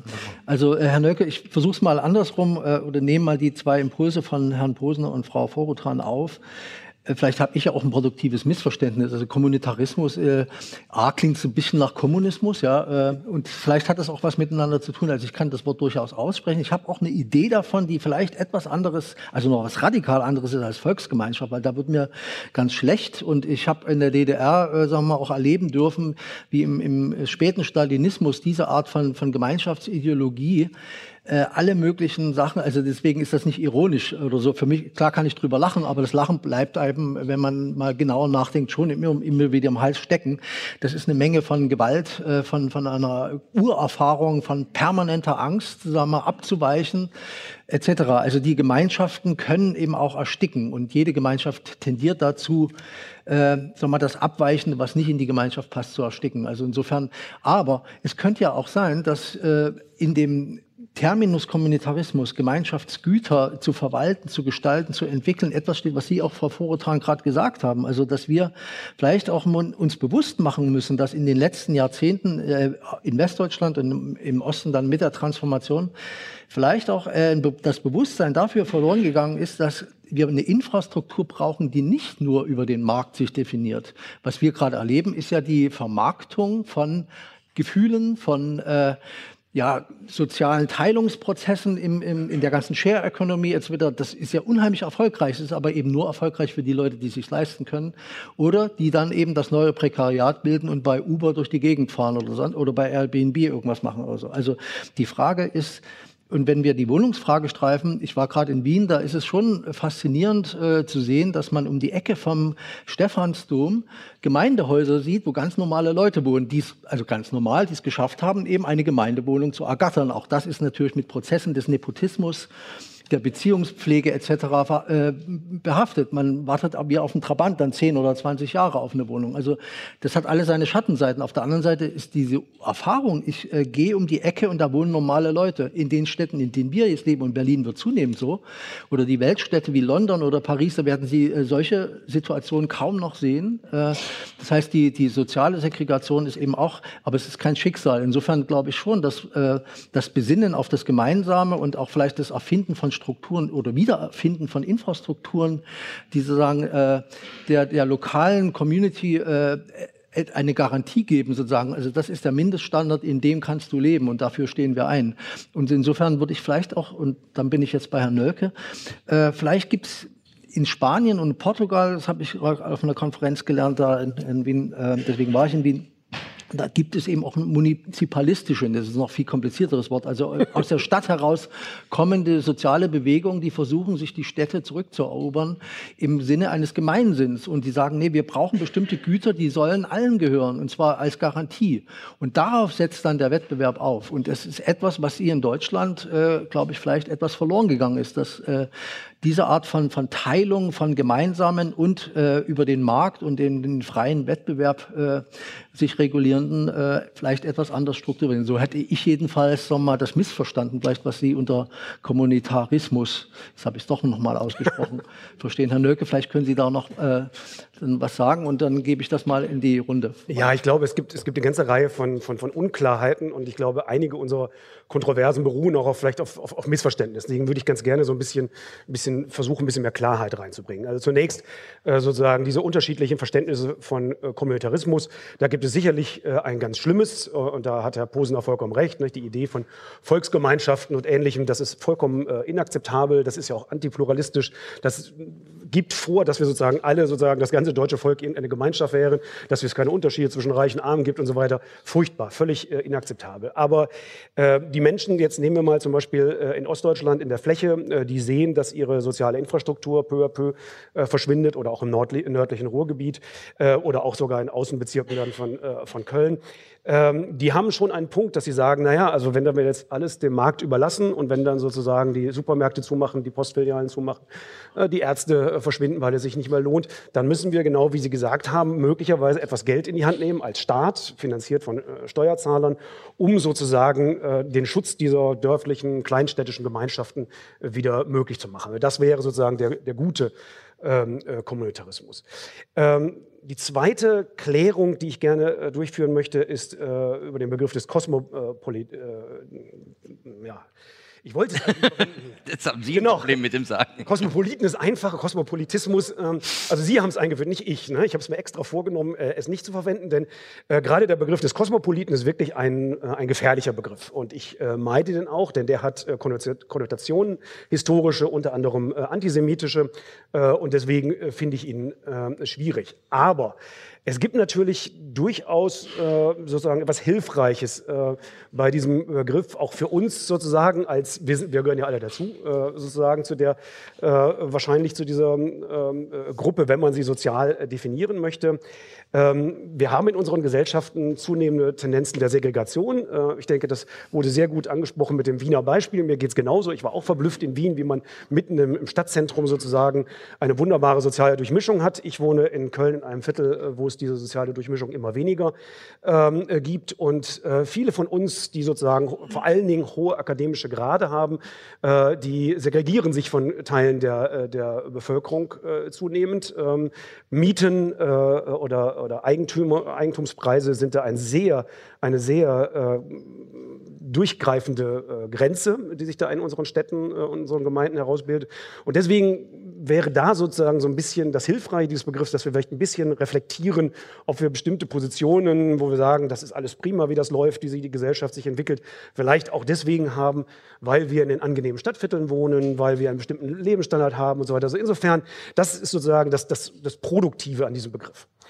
Meine dritte äh, sozusagen Klarstellung ist, ähm, äh, das ist jetzt, jetzt ein bisschen politikwissenschaftlich, ähm, wir, ähm, wir unterscheiden in der Politikwissenschaft immer bestimmte Cleavages. Äh, Cleavages sind so die zentralen Konfliktlinien, an denen sich der politische ähm, Wettbewerb äh, orientiert. Und das sind, da gibt es mehrere und historisch sind auch zu unterschiedlichen Zeitpunkten unterschiedliche Cleavages dominant.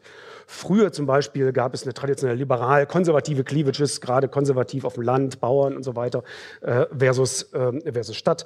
Berühmt ist natürlich die Links-Rechts-Cleavage, ähm, die wir auch schon mehrfach angesprochen haben.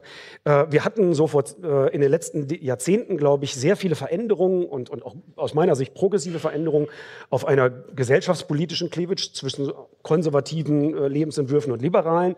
Ähm, das ist aus meiner Sicht im Augenblick nicht mehr so gravierend. Es gibt ein paar Leute in der AfD, die wirklich zurückgehen wollen vor 1968 und, und alles das, aber das ist eine so kleine Minderheit der Gesellschaft, dass ich eigentlich nicht die Befürchtung habe, dass jetzt wirklich sozusagen in Zukunft, was weiß ich, die gleichgeschlechtliche Ehe wieder abgeschafft wird oder ähnliches.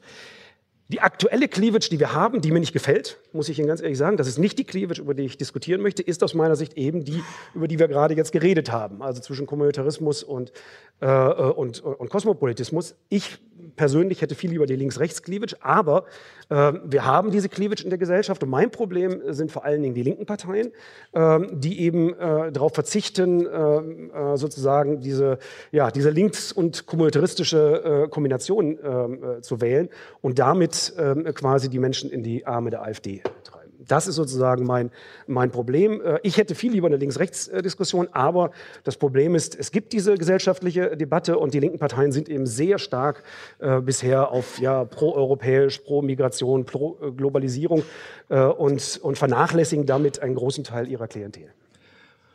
Ich lasse das mal so stehen hier für hier vorne. Sie können sich ja vorbereiten auf Ihre Statements, aber vielleicht gibt es aus dem Publikum äh, Statements da an der Seite und dann da. Jetzt muss ich meine Brille aufsetzen.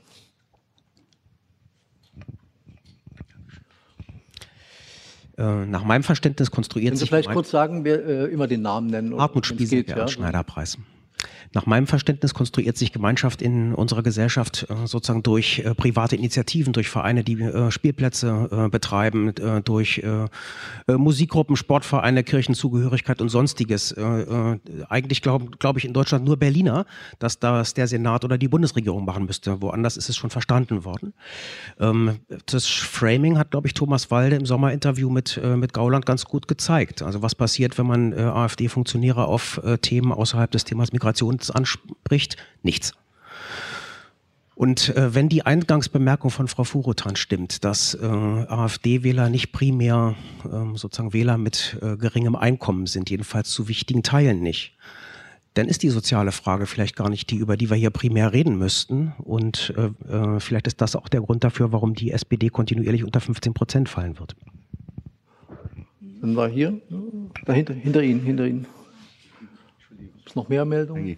Hallo Franz Eibel, also ich, äh, ich wollte den Herrn Nölke noch fragen, weil er so erpicht ist, links und rechts zu diskutieren. Äh, der Herr Posener hat ja ähm, erinnert an die 60er Jahre, 70er Jahre, wo man eine Polarisierung in der Gesellschaft hatten, wo es ja tatsächlich extreme Unterschiede zwischen links und rechts gab. Aber wo sind denn die heute? Also selbst äh, äh die Linken, äh, die in Thüringen regieren, haben da nicht die Volksrepublik eingeführt. Äh, also ich sehe da die Unterschiede nicht mehr. Also heute es sind ja nur die Teilfragen. Wo, und, wo unterscheiden sich denn die Parteien, die wir kennen aus der Geschichte der Bundesrepublik, denn noch groß untereinander. Es sind ja diese Details, äh, wo es noch Unterschiede gibt, aber nicht mehr die großen Fragen. Der gesellschaftliche Fortschritt ist ja auch so weit äh, vorangegangen, dass wenn heute ein äh, schwuler Politiker wie der Herr Spahn eben sich als Konservativer hinstellt, der wäre ja früher von Konservativen ausgelacht worden und nicht ernst genommen worden, weil man gesagt hätten, der ist ja schwul, der kann ja gar nicht konservativ sein, weil er gar nicht so lebt, wie man ein konservativer Lebensentwurf ausschauen müsste.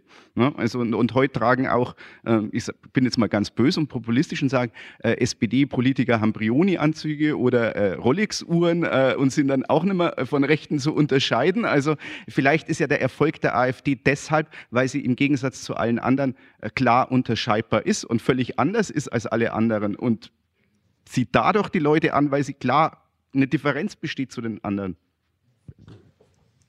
Ja, will jemand darauf eingehen? Soll ich gleich auf der, ja. der letzten? Ja, also äh, finde ich, find ich sehr gut. Ähm, äh, sagen, um nochmal einen Teil meines Argumentes zu, ähm, äh, zu verdeutlichen. Also was, was wäre heute äh, links-rechts? Ähm, nun, ich denke, das ist sehr einfach ähm, zu beantworten. Das ist im Kern natürlich die Verteilungsfrage. Äh, Deutschland ist inzwischen äh, in den westlichen Gesellschaften diejenige, die bei der äh, Vermögensverteilung quasi die ungleichste Gesellschaft ist, ungleicher als viele unserer Nachbarstaaten. Das ist wirklich extrem. Das heißt, es würde um solche Sachen gehen wie Vermögensteuern, Erbschaftssteuern und ähnliches. Ähm, bei den Einkommen ähm, gehen ebenfalls nicht so extrem wie bei den Vermögen, äh, äh, gehen die, geht die Schere äh, auseinander. Da würde es um solche Sachen gehen, wie zum Beispiel noch höhere Mindestlöhne, gewerkschaftlichen Organisationsgrad äh, äh, und ähnliches, Verbindlichkeit von Tarifverträgen. Also ich denke, es gibt da eine ganze Reihe von, äh, von Möglichkeiten. Sie haben recht, muss ich ganz ehrlich sagen, leider gegenüber der Brioni-SPD, die sich dafür nicht so sehr ähm, interessiert hat. Ähm, ich was ich auseinanderhalten sollte, einfach, was wir wirklich trennen müssen, das ist sozusagen die Links-Rechts-Frage, da geht es um Verteilungsfragen. Es geht darum, ne, links ist, wer sagt, die Marktverteilung kann nicht akzeptiert werden, muss staatlich ausgeglichen werden. Rechts ist, wer sagt, nee, wie der Markt das macht, das ist, das ist in Ordnung. Das ist sozusagen eine ganz einfache Definition. Ja, die ist falsch. Ne? was Sie aber jetzt, was ich aber sozusagen, äh, was ich aber ähm, äh, was Sie aber jetzt wieder zusammengebracht haben, war ja die Frage zum Beispiel nicht, ähm, äh, ob jemand äh, äh, in einer homosexuellen äh, Beziehung lebt. Das ist eine andere Cleavage, das ist liberal-konservativ, da geht es um, um unterschiedliche Lebensentwürfe. Ähm, und bei uns wird, wird das immer zusammengebracht, dass sozusagen links ist sozusagen diese Liberalität, aber das ist, das ist linksliberal nur. Ne? Das ist sozusagen nicht, da vergisst man gerne diese, diese Verteilungsfrage. Nein, links, rechts ist sozusagen die, die Verteilungsfrage und ähm, was sozusagen sozusagen jetzt meinetwegen die rot-rot-grüne Koalition in Thüringen oder in Berlin angeht, ja, die sind aus meiner Sicht dann doch zu brav. Ne? Also die sind sozusagen, äh, die müssten sozusagen wesentlich äh, gravierendere Schritte ergreifen. Äh, und ich denke, wir müssen natürlich auch so etwas äh, wie die, äh, die Schuldengrenze in den Verfassungen äh, angehen. Nicht? Das sind sozusagen Sachen, die, ähm, die ebenfalls adressiert werden müssen. Also ich glaube, letztlich eine Menge Deutlichkeit reinbringen, was, was links und rechts ist. Aber es gibt, genau wie Sie verwiesen haben, viel ähm, äh, viel Konfusion dadurch, dass viele Leute sozusagen links mit liberal assoziieren äh, in Bezug auf ges gesellschaftliche Entwürfe. Es gibt die Kombination links und liberal, aber ähm, äh, links ist aus meiner Sicht im Wesentlichen eine Verteilungsfrage. Darf ich mal ganz kurz etwas sagen, weil ich, es ist wieder so ein Setting. Sie sagen, links mehr Staat, rechts mehr Markt. Das ist vollkommen falsch. Ich darf darauf hinweisen, dass Karl Marx vor allen Dingen der Theoretiker der Abschaffung des Staates ist, dass er eine Gesellschaft erreichen wollte, wo der Staat nicht nötig ist, eine freie Assoziation freier Produzenten, wie er selbst gesagt hat. Das habe ich mir nicht unter Zwang in der DDR, sondern freiwillig im Westen angeeignet. Und, und, und Karl Marx hat auch immer gesagt, Kritik, lesen Sie die Kritik des, äh, des äh, Dingsums, des ähm, Gotha Programms wollte schon Godesberger Programm sagen. so lange ist er da nicht gelebt. Wo er sagt, wo Karl Marx sagt, die liberalen Ökonomen haben mehr für die Internationalisierung getan als alle die Resolutionen der sozialdemokratischen, der sozialdemokratischen Partei in Deutschland. Und Natürlich ist rechts, denken Sie doch an die Nazis, denken Sie doch an die Faschisten, denken Sie an den kooperativen Staat, ist rechts doch überhaupt nicht Markt, sondern ich sage manchmal, ich bin noch der einzige Linke, weil ich noch glaube, dass der Markt, weil ich dafür bin, dass die Verteilung klappt und es klappt nun mal, das haben wir in Berlin gesehen, klappt nun mal besser über den Markt. Dort, wo es nicht klappt, dann muss man eingreifen. Aber zu sagen, wer für den Markt ist, ist rechts und wer für den Staat ist, ist links, da hat, da ist, hat man schon durch ein Setting die Gedanken in die falsche Richtung, äh, äh in, die, in die falsche Richtung gelenkt. Ist nicht so. Ich kann ja ein Linker sein und trotzdem der Ansicht sein, dass wie in Berlin das lange Zeit war, dass mehr oder weniger alles vom Staat gelenkt wird, dass wir bis heute vom Senat, dass wir bis heute darunter leiden, dass das Berlins Problem ist. Ja, dass wir zu wenig, der Herr da hinten hat es gesagt aus Süddeutschland, dass wir zu wenig setzen auf Initiativen von unten und so weiter. Also kurz und gut, ich lasse es dabei. Aber dann können wir vielleicht nochmal auf das ähm, zurückkommen, was der erste Herr eben gesagt hat. Das finde ich einen ganz interessanten mhm. Ansatz. Ähm, ich weiß nicht, ob sich daraus eine Frage ergab, aber ich glaube, es war eine Anregung an die Runde gedacht, dass man nämlich gar nicht über das Thema soziale Fragen diskutieren sollte, wenn man denn über die Gründe spricht, warum jemand die FD, AfD wählt oder gar AfD-Mitglied ist oder AfD-Politiker. Ähm, dazu kann ich gerne was sagen und würde auch äh, dem widersprechen, dass die AfD im Vergleich zu den anderen Parteien ein klares Angebot macht oder wenn sie überhaupt ein klares Angebot macht, dann ist es ein klares Angebot, das rassistisch ist. Das ist die einzige Klarheit, die die AfD hat. Die einzige Klarheit, weil sie macht höchst ambivalente Angebote, was die Frage von Verteilung angeht, was die Frage von äh, was Gerechtigkeitsfragen angeht oder wenn Sie sich überhaupt mal zu ökonomischen Fragen positionieren. Sie haben es ja schön gesagt, da weichen Sie mal auf. Wenn Sie wissen wollen, wie die sich zu Renten positionieren, Sie wissen nichts. Wenn Sie wissen wollen, äh, wie die äh, überhaupt äh, Zukunft der Arbeit denken oder Klimawandel, Sie wissen nichts. Das Einzige, was Sie klar aus den Programmen erlesen können, Sie können lesen, dass es eine Quote geben soll für mehr deutsche Musik im deutschen Radio. Sie können erkennen, dass dort mehr deutsche Stücke in deutschen Theatern gespielt werden sollen. Sie können erkennen, dass dort drin steht, wir sind für eine Willkommenskultur gegenüber den Kindern deutscher Mütter.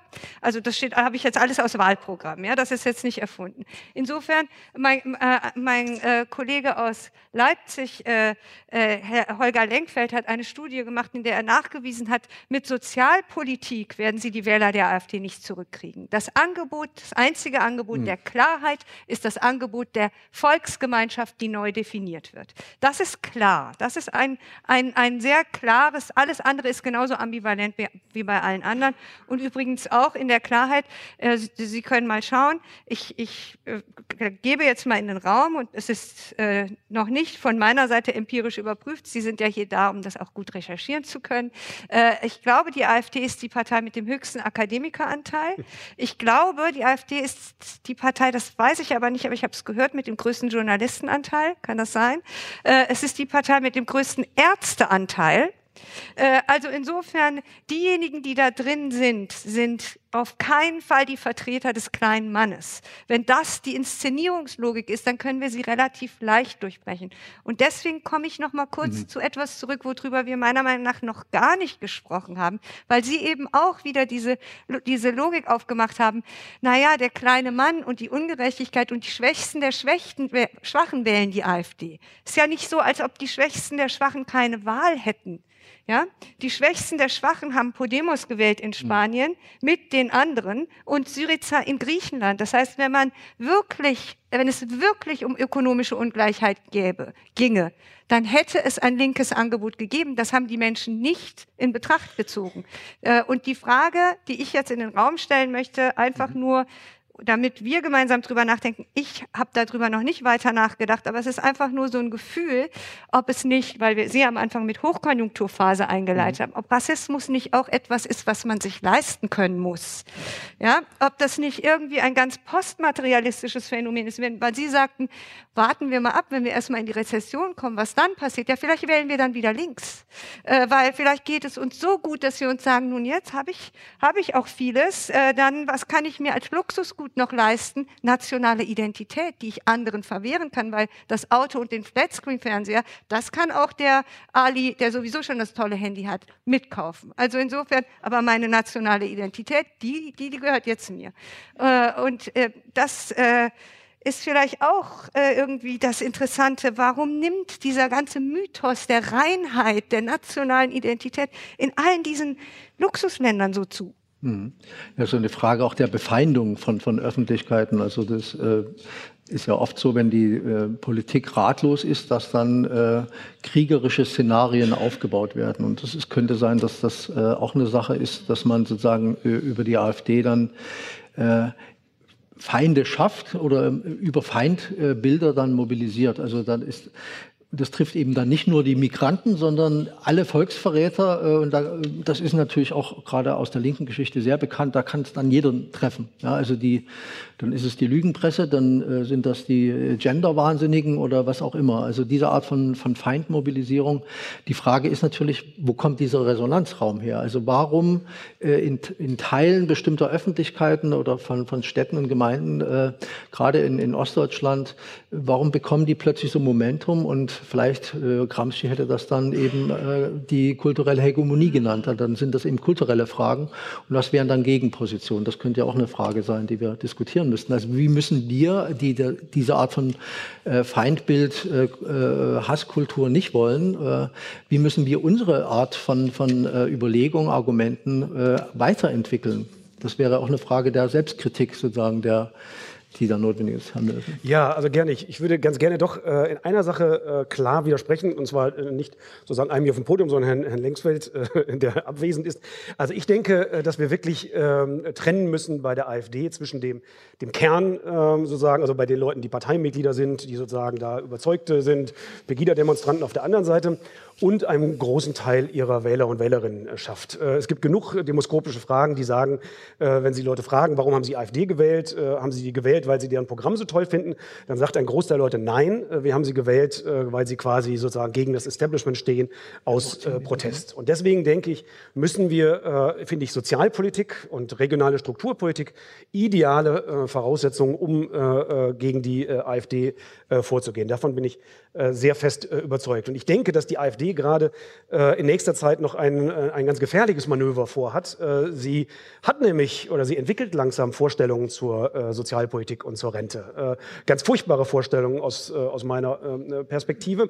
Aber die Gefahr daran ist, ist, dass sie eine ähnliche Positionierung vornimmt, wie das die FPÖ in Österreich gemacht hat oder auch Front National unter, unter Le Pen, dass sie nämlich noch tiefer sich verankert im, im Arbeitermilieu, im Gewerkschaftsmilieu und so weiter, indem sie sozusagen jetzt so eine Art pseudo-sozialpolitische politische äh, Wende macht. Das wird sozusagen nichts, nichts, nichts Richtiges sein und hat furchtbare Konnotationen. Aber die Gefahr ist, dass sie sich noch viel tiefer in diesem, in diesem Milieu äh, verankert, äh, sozusagen von, von Arbeitern, Gewerkschaften, sozial Schwächeren. Nicht verurteilen, da haben Sie vollkommen recht, bei den sozial Schwächsten. Denn die gehen schon lange nicht mehr wählen. Ne, die AfD-Wähler sind, da, da, da, sind wir uns einig, sind eher sozusagen untere Mittelschicht-Wähler, zum Teil auch mittlere Mittelschicht-Wähler, denen es heute auch häufig noch gut geht, die aber Angst haben vor dem sozialen Abstieg äh, Hartz IV und, und ähnliches. Aber die Ärmsten der Armen, da sind wir uns einig. Ne? Gehen wir nach Köln-Chorweiler, extrem hoher Migrationsanteil, Wahlbeteiligung, ein Desaster. Wahlbeteiligung aber ist immer noch äh, auf einem furchtbaren Niveau. Und das Problem ist sozusagen, ja, nee, nee, aber das Problem ist weniger sozusagen die absolute Wahlbeteiligung, sondern die soziale Segregation bei der Wahlbeteiligung. Ver vergleichen Sie mal die Wahlbeteiligung zum Beispiel äh, in, in, Köln. Äh, da haben Sie äh, zunehmende Segregation. Das heißt, ähm, in den reichen Vierteln steigt die Wahlbeteiligung immer weiter, weil die Leute jetzt auch mobilisiert werden, sozusagen gegen die AfD. Jetzt müssen wir aber wirklich mal, mal wählen gehen. In den armen Stadtvierteln äh, sinkt sie aber noch weiter. Also das sind unglaubliche Zahlen. Die, da gibt es inzwischen zig Studien dazu, wie die Wahlbeteiligung in, in deutschen Großstadtvierteln auseinandergeht. Für Berlin gibt es das äh, ebenso. Und die Viertel, wo die Ärmsten wohnen, da ist die Wahlbeteiligung extrem gering. Und das Gefährlichste ist natürlich, dass die Parteien sich daran ausrichten. Denn die machen natürlich dann Politik für diejenigen, die wählen gehen. Und das ist sozusagen so ein, ein Teufelskreis, äh, dass dann die Leute noch weniger sagen, da für mich macht ja sowieso keiner was. Also insofern, ich denke, Wahlbeteiligung müssen wir uns genauer angucken. Nicht sozusagen die absolute, sondern die soziale Verteilung. Und da gibt es zum Beispiel vom Kollegen Armin Schäfer Schäfer aus Münster, äh, Bertelsmann Stiftung und so weiter, wirklich äh, frappierende Ergebnisse inzwischen. Sie haben den Kopf geschüttelt, Herr Posner. Und wer hier noch Fragen hat, kann sich gleich melden, bitte schön. Ich mache es ganz kurz. Ähm, wenn das, was Frau Verhutan gesagt hat, stimmt, dann... Ähm dann kommt wieder auf Karl Marx zurück, ich weiß auch nicht. Der sagte, Religion ist das Opium des Volkes und offensichtlich ist Nationalismus das Kokain des Bürgertums. Ähm, und äh, okay, geben wir zu, dass es eine Gefahr ist, dass dieses Bürgertum auf Speed sozusagen dann äh, sich tatsächlich eine Basis schafft in Teilen des, in Teilen des Volkes. Ich bin aber dagegen, sozusagen die AfD zu instrumentalisieren, diese, diese Popanz, um zu sagen, jetzt müsst ihr aber Politik machen, wie die Linkspartei äh, sie, sie fordert, wir Linkspopulisten das machen. Dann schaukeln sich links und rechts hoch und das kennen wir schon. Ganz ehrlich gesagt, es geht, finde ich schon, ähm, also und wenn man sagt, ja, die Armen, die wählen nicht, die Reichen, die wählen, nein, die Leute, die eine gute Bildung haben, die wählen und die Leute, die eine schlechte Bildung haben, wählen nicht. Und also müssen den, den Leuten also, die Leute müssen Bildung kriegen müssen Bildungsangebote bekommen. Sehr viel wichtiger, als sich zu sedieren mit noch einer ähm, finanziellen Zuwendung, äh, mit noch einer, äh, ist doch ihnen Angebote zu machen. Ich bin auch zehn Jahre Lehrer an der Gesamtschule gewesen und ich weiß, dass es geht. Ja, hm. ähm, äh, man muss nicht sagen, kein Problem, dass du kein, dass, dass du die ganze Schule gepennt hast und so weiter, jetzt bist du auf Hartz IV und so weiter. Macht nichts, wir geben dir noch mehr Geld, sondern nein, okay, wir geben dir die Möglichkeit, auf Abendschule oder was auch immer, das nachzuholen. Und vor allen Dingen nehmen wir deine Kinder und geben denen eine Möglichkeit, damit die nicht so eine, genau so eine, so eine Schlaffis, Couch Potatoes sind wie du. Das finde ich, muss man machen, denn, denn, denn das andere ist genauso Klientelpolitik. Ja, ihr braucht ja nichts zu tun, außer Stimme abgeben und dann wird die Linkspartei für euch noch eine Reichenbesteuerung und dafür noch ein, äh, eine, eine Schicht drauf, dass du, von, dass du gut von Hartz oder halbwegs gut von Hartz IV leben kannst. Das kann doch die Lösung nicht sein. Die Lösung muss doch sein, die Leute zur Mithilfe, zur Mitarbeit an ihrer, ihrem eigenen Schicksal. Das ist doch die liberale Utopie an, das, die liberale Utopie ist doch nicht der sedierte Bürger, die liberale Utopie ist der mündige Bürger. Und auch wenn ich jetzt hier wie Christian Lindner klinge, äh, der mir nach jedem Artikel einen bösen, einen bösen Mail schickt, es stimmt doch.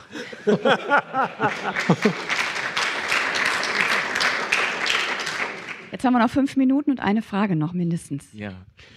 Also Mike Kort ist mein Name und zwar, Sie haben es ja schon gerade angesprochen, Herr Posner. Ich würde gerne mal wissen, wo sehen Sie denn die Rolle der Schulen in diesem Land, um den Zusammenhalt äh, zu fördern und, und auch Diskussionen anzuregen. Es kann ja nicht nur sein, dass wir sagen, hey Leute, wenn ihr das da nicht aufgepasst habt, dann könnt ihr Abendschule machen, sondern mir geht es eher um das Inhaltliche. Wo, wo glauben Sie, muss sich Schule konkret ändern, dass genau wir solche Diskussionen befördern? Kann ich ganz kurz darauf antworten? Hm. Bitte. Ähm, ich glaube, das ist so ein, eine, eine wirklich schlimme Entwicklung, die ich selbst mitgemacht habe, als ich an einer Gesamtschule in Spandau unterrichtet habe. Das ist die Akademisierung ähm, der Schule. Das heißt, alles ist auf ähm, ja, das, was wir tun, äh, ausgerichtet. Wir hatten zum Beispiel früher Werkunterricht. Wir hatten eine riesen Werkstatt in dieser Gesamt, also richtige Holzwerkstatt, Metallwerkstatt. Etwas, wo ich, also, habe ich als Kind auch mitgemacht in einem englischen Internat, immer total versagt habe. Und das ist doch gut so. Es ist doch gut, dass der Klassenprimus äh, auch mal es nicht schafft, einen Schrank zu bauen und so weiter. Und die anderen, auf die man herabsieht, äh, äh, nicht weil sie partout Latein nicht lernen, dass die dann plötzlich glänzen. Also gegen die Akademisierung. Wir müssen in den Schulen Teppichweberei, ähm, ich bin, ich bin hier auf, äh, dann in, in, in Deutschland auf die Schulfarm Insel Scharfenberg gegangen, wie der Name schon sagt, Schulfarm. Wir hatten Farm, wir hatten Tiere, wir hatten Teppichweberei und so weiter. Und unsere Arbeit dort wurde genauso bewertet wie die akademische Arbeit. Ja, und warum auch nicht? Und ähm, äh, dass Sport äh, kaum noch gemacht wird und immer wieder ausfällt, dass Musik äh, in, hier in Berlin gibt es ein Jahr Kunst dann und nächstes Jahr Musik, vorausgesetzt die Lehrer sind da, Lehrerinnen. Das heißt, die, die Akademisierung der Schule, die gibt dann diesen ganzen Leuten, die natürlich nicht zurande kommen mit, äh, interpretieren Sie den Text von Friedrich Schiller, Don Carlos wollte, was wollte der uns damit sagen, ähm, die dann wirklich etwas zu leisten, was dann auch anerkannt wird. das ist nur ein Beispiel und ich könnte Ihnen noch zehn bringen, aber don't get me started. Also, aber das wäre der erste und wichtigste Punkt. Schluss mit der Akademisierung der Schüler, gleichwertige Anerkennung von nicht akademischen Leistungen, nicht akademischen Fächern, nicht akademischen Lehrern und Lehrerinnen an der Berliner Schule, beginnen in der Grundschule bis zum Abitur. Herr Nölke, warte mal kurz. Ja, ich bin, dann haben wir noch eine Frage. Um das auf einer versöhnlichen Note zu beenden, ich bin vollkommen äh, mit Ihnen einer Meinung. Also, Oh. äh, ja. Nein, ich finde, ich, ich finde wir müssen in dieser, in dieser Gesellschaft sozusagen diese, diese, diese Hochbewertung des, des Akademischen und von uns Akademikern, äh, das muss wirklich äh, in Frage gestellt werden. Da haben Sie vollkommen recht. Ich denke auch, dass Schulen absolut zentral sind. Aber ich denke natürlich, dass die soziale Segregation äh, zwischen den Schulen äh, sozusagen angegangen werden muss. Wir haben in Köln äh, zum Beispiel äh, einen, äh, einen Stadtbezirk, äh, ich glaube, es ist Radertal, da bekommen 20 Prozent der Schüler und Schülerinnen eine Gymnasialempfehlung. Und wir haben einen anderen Stadtbezirk, Lindenthal, die bekommen das 80 Prozent. Ähm, das hängt auch also wirklich mit der unterschiedlichen sozialen Zusammensetzung zu tun. Und ich denke, Schulen müssen viel stärker durchmischt werden. Schulen, die schwierige, sozusagen zum Beispiel äh, Schüler und Schülerinnen haben, äh, mit, was weiß ich, sprachlichen Nachteilen äh, und Ähnlichem, äh, müssen viel besser ausgestattet werden als die Schulen sozusagen in den, in den reicheren Stadtvierteln. Also ich denke, da sind wir uns vollkommen einig. Ich würde gerne noch eine Prognose kurz machen zu der Schulsache, weil ich glaube, was wir jetzt in den letzten Jahren mitbekommen haben, ist, dass es ein, äh, eine ganz große Elitenskepsis gibt. Ja? Das äh, fing, äh, fing nicht nur an, sondern hatte seine Folge in dem großen Claim Lügenpresse, aber es ist auch auch ein Politikermisstrauen und uns Wissenschaftlern wird auch äh, permanent misstraut.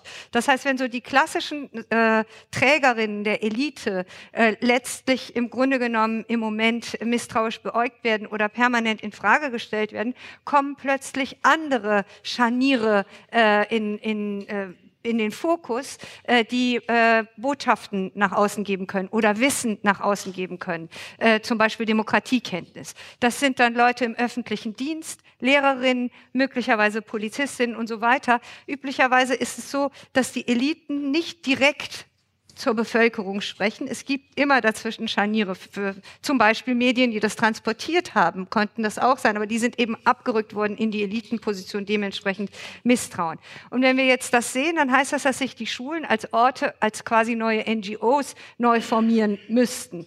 Äh, Und in dem Falle ist das dann der Raum, weil Sie eben gesagt haben, woher kommt denn dieser ganze Resonanzraum? Und ich bin jetzt musikalisch wirklich ungebildet, aber ich bilde mir jetzt ein, eine Metapher gefunden zu haben, die das möglicherweise erklärt. Aber ist es nicht so, dass der Resonanzraum normalerweise hohl ist und es davon abhängt, wer das spielt? Und wenn man jetzt sagt, dass diese ganzen Räume eben die richtigen Musiker brauchen, dann sind diejenigen, die diese ganzen Räume, die lange nicht bespielt wurden, sind plötzlich bespielt worden von Rechten. Und äh, die Räume müssen wir uns zurückgewinnen. Und wenn wir sagen, Schule ist ein solcher Resonanzraum, weil alle Menschen dieses Landes oder Kinder für eine ganz lange Zeit da durch müssen, dann müssen wir natürlich die neu bespielen. Und wir als Elite dürfen uns nicht zurückziehen. Das ist nämlich auch passiert. Wir haben uns, das gehört auch zum Teil meiner Meinung nach in dieses blöde Kosmopoliten versus Dingsbums Kommunitaristen äh, äh, dass man all denjenigen, die sich als Elite versteht, plötzlich dieses miese Gefühl gibt und als Linke wollen wir ja gar nicht El- Teil der Elite sein. Also dann duckt man sich weg und sagt, bevor ich als Elite angesprochen werde, ähm, rede ich jetzt lieber gar nicht, aber weil Sie Gramsci erwähnt haben, der hat ja gesagt, jeder soll in seinem eigenen Teil Teil der Elite sein und das auch nochmal artikulieren dürfen. Und ich denke, dieses ganze Elitenbashing, was wir in der letzten Zeit auch in der Sozialdemokratie wirklich erlebt haben, dieses Misstrauen gegenüber all denjenigen, die die neues Denken mit reinbringen können, das müssen wir einfach massiv bekämpfen.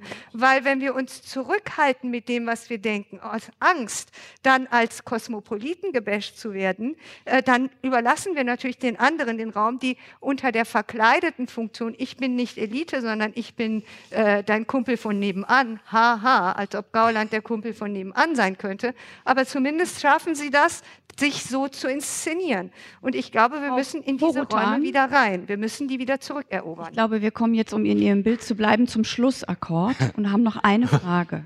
Schade, das wäre ein gutes Schlusswort gewesen. genau.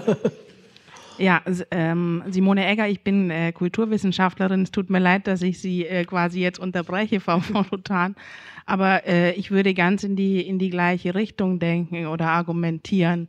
Äh, ich würde aber gerne nur anfügen, dass es dann auch eine Aufgabe wäre, gerade der akademischen Eliten, zu der ich ja quasi auch gehöre, äh, diese Aufgabe des Übersetzens auch ernst zu nehmen und nicht sich als Elite, als Elite noch elit, äh, elitärer zu produzieren. Das ist nämlich das, was ich auch im akademischen Umfeld vor allen Dingen äh, erlebe oder wahrnehme, ähm, dass man sich selber, wenn man selber auch Teil einer Mitte ist, äh, selbst auch Angst hat davon, äh, bedroht zu sein, dass man plötzlich keine Wohnung mehr findet in der Stadt, dass man da aus Scham quasi keine Selbstanalyse des eigenen Milieus dann macht, sondern eben genau dieses ausblendet und sich in der Elite noch elitärer gibt. Äh, und dann eben keine Diskurse anstößt, auch außerhalb des akademischen Umfelds äh, rausgeht, sondern in, in dem geschlossenen äh, Kreis bleibt. Und ich glaube, dieses, ähm, was man jetzt hier äh, auch immer wieder hören kann, ist, einerseits die Kritik Positionen verwischen. Es gibt keine klaren äh, Zuordnungen mehr. Die einen suggerieren, es gibt klare Zuordnungen und es funktioniert. Und auf der anderen Seite machen wir aber permanent Kategorien auf, die eigentlich schon überholt sind. Das heißt, wir brauchen von der einen Seite eigentlich noch mehr ähm, Vermischung, Race, Class, Gender immer zusammenzudenken und von der anderen Seite brauchen wir klarere Positionen und irgendwo dazwischen in dieser Frage, wie kann ich jetzt einen immer komplexeren Diskurs oder komplexere Diskurse wenig kompliziert übersetzen. Ich glaube, das müsste so ein Anknüpfungspunkt sein, wo sowohl Bildung als auch Medien als auch Politik äh, äh, andocken könnte. Ja, vielen Dank. Äh, Schön. Ich glaube, ups, jetzt habe ich mich selber kleiner gemacht, als ich bin. Aber ein Lacher produzieren, das ist auch eine gute Sache. Es ist ja eigentlich ein gutes Schlusswort. Vielleicht zwei Sachen noch. Einmal äh, bei den Schulen wollte ich noch sagen, das ist natürlich auch eine, eine Aufgabe für das Weiterdenken, äh, dass in Deutschland äh, die Herkunft auch im Bildungsweg dann ein Schicksal ist. Und das sollte eben dringend angegangen werden. Und zu den Intellektuellen wollte ich nur sagen, also Gramsci sprach dann vom organischen Intellektuellen. Also das ist auch ein schöner Begriff. Insofern vielen Dank für die lebhafte Diskussion an alle Sie drei hier und vielen Dank auch für Ihre Fragen und ich glaube, damit übergebe ich Ihnen die Moderation und bin jetzt weg.